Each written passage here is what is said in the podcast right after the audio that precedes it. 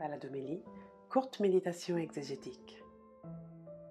Bonjour à tous, je suis le Père Éric Morin du diocèse de Paris, directeur du service biblique Évangile et Vie. Ce dernier dimanche de l'Avent, cette dernière grande étape avant la célébration même de Noël, ce, quatrième dimanche de l'Avent est une préparation qui nous invite à, reconnaître euh, davantage qui est celui que nous attendons. Pour cela, le prophète euh, Michée euh, nous est donné à entendre en première lecture au chapitre 5, un texte que nous connaissons bien, toi, Bethléem, Ephrata, le plus petit des clans de Juda, c'est de toi que sortira pour moi celui qui doit gouverner Israël.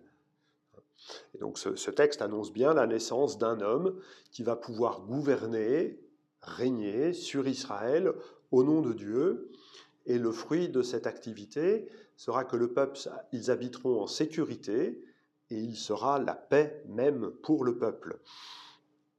On voit là, bien évidemment, des éléments caractéristiques qui nous aident à, comprendre qui est le Messie et quelle est la mission de celui dont nous nous préparons à célébrer la naissance. La question historique de, quand ce texte a-t-il été écrit donne des résultats assez variés. En tout cas, une chose est sûre, c'est que c'est un moment où la dynastie davidique est fragilisée, pour le moins. Certains disent euh, plus là du tout. Peu importe.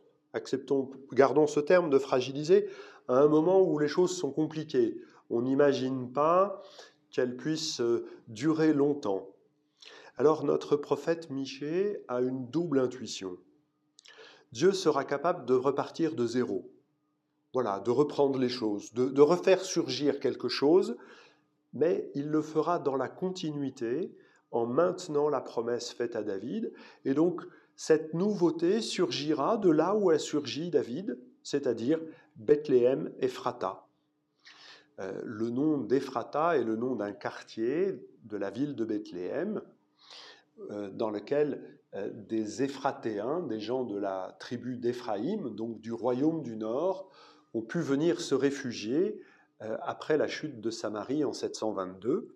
Ils se sont installés dans cette bourgade à quelques 12 kilomètres de Jérusalem, et la bourgade, le quartier, a pris le nom de Bethléem Ephrata. voilà le, sens de ce terme-là. Hein. Et, voilà, c'est ainsi que le, prophète conçoit à la fois le renouvellement de la dynastie et en même temps la continuité de l'œuvre de Dieu. Dieu a promis à David que ce serait un fils descendant euh, de sa famille qui régnerait sur Israël. Il faut changer les choses, il faut rebattre les cartes, mais cela ne nous empêche pas, ça n'empêche pas Dieu, pardon, de euh, rester bien sûr fidèle à ses promesses. Ce qui est aussi singulier dans ce texte, c'est de voir comment le Messie est celui qui réveille, qui relève, qui suscite, qui ressuscite des énergies, des possibilités inattendues. Puisqu'il est là, alors il y aura des frères qui rejoindront les fils d'Israël. Hein, cette idée que par la seule présence du Messie, d'autres personnes retrouveront la force et la capacité pour euh, servir le peuple, servir Dieu, servir l'alliance entre Dieu et le peuple.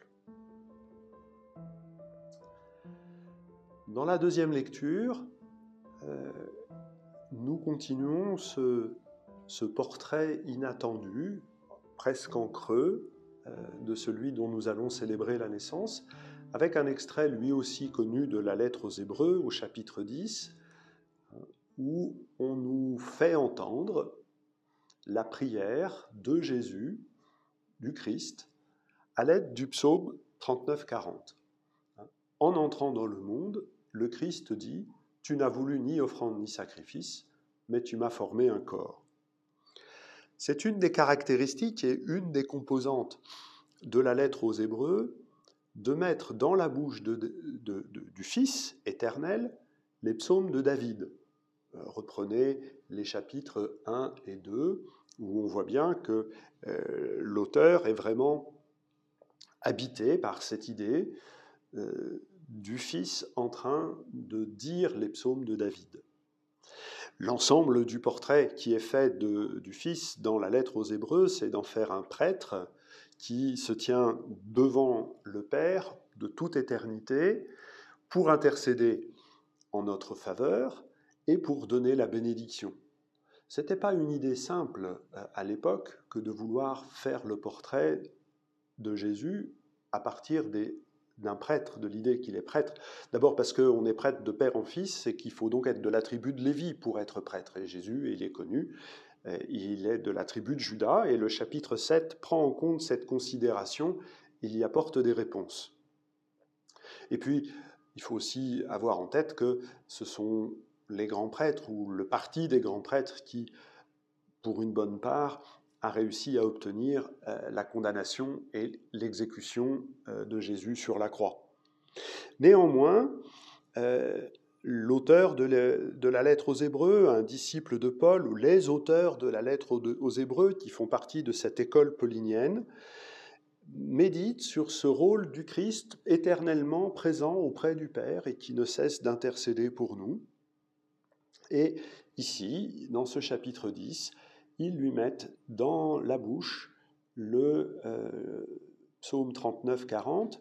L'intention est de montrer combien Jésus n'a pas eu besoin d'offrir oblations et sacrifices, que le sacrifice qu'il offre, c'est sa propre vie. Et que si Jésus est un grand prêtre pour l'éternité, c'est parce qu'il est lui-même l'offrande. Dans ce chapitre 10 de la lettre aux Hébreux, euh, ce que le, texte veut nous montrer, c'est que Jésus est grand prêtre parce qu'il est l'offrande. Il est l'offrande parfaite parce qu'il s'offre lui-même. Euh, c'est l'étape euh, peut-être la plus belle et la plus saisissante de tout ce long raisonnement que nous propose la lettre aux Hébreux.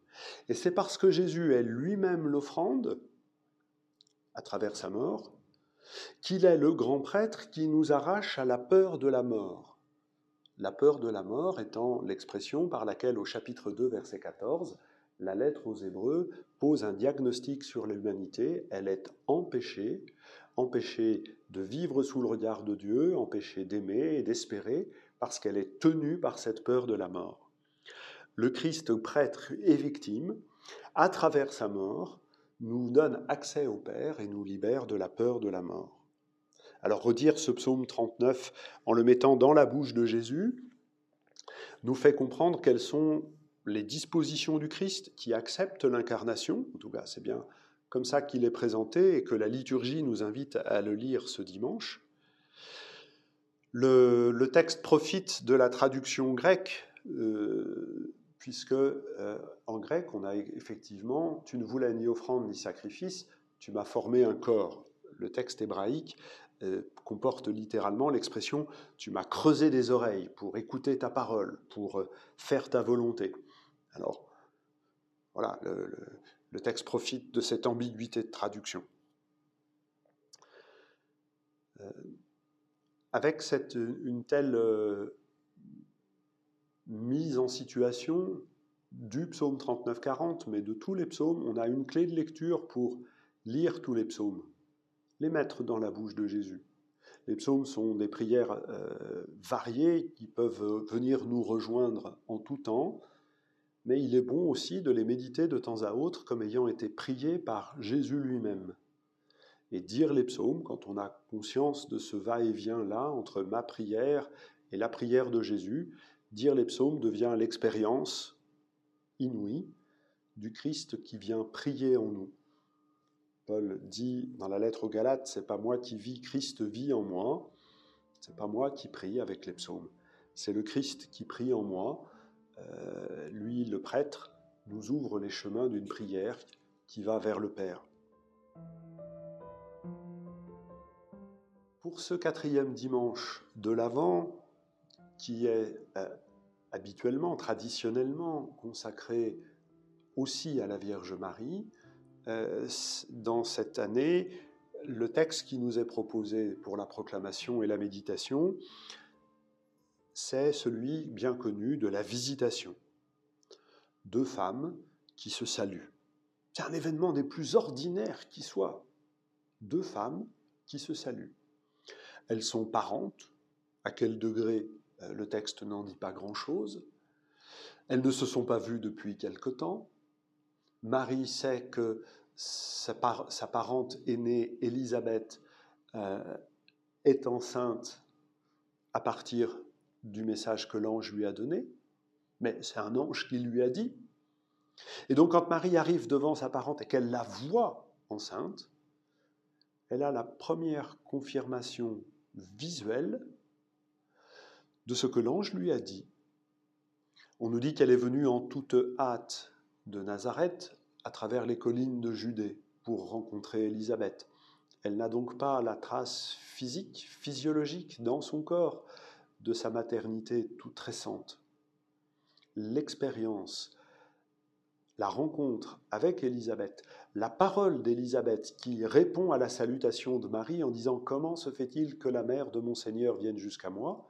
est une confirmation dans une parole humaine qui atteste de l'authenticité, de la véracité de l'expérience vécue par Marie à Nazareth à l'écoute de la parole de l'ange. Pour nous faire prendre conscience de ce mystère d'alliance, c'est-à-dire d'un mystère dans lequel une parole humaine, la plus banale qui soit, parole de salutation, devient une parole de bénédiction la plus absolue qui met chacun dans euh, sa juste place sous le regard du Père. Luc nous raconte cet épisode pour faire cela sous la forme d'un midrash, c'est-à-dire de la réécriture d'un épisode ancien.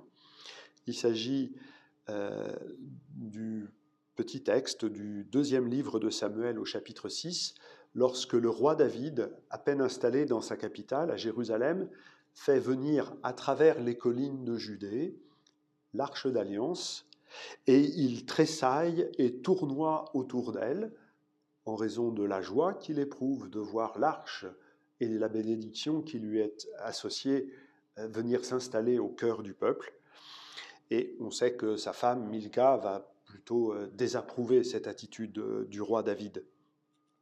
Ici, semblablement, c'est Jean le Baptiste qui tressaille, bondit, tournoie, peu importe les termes exacts, à la venue de celle qui a traversé les collines.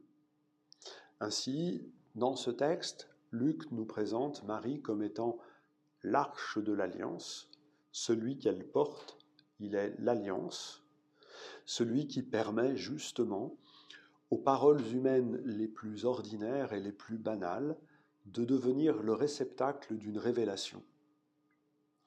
Marie n'a pas besoin de voir Élisabeth, n'a pas besoin d'entendre la parole d'Élisabeth, elle croit la parole de l'ange.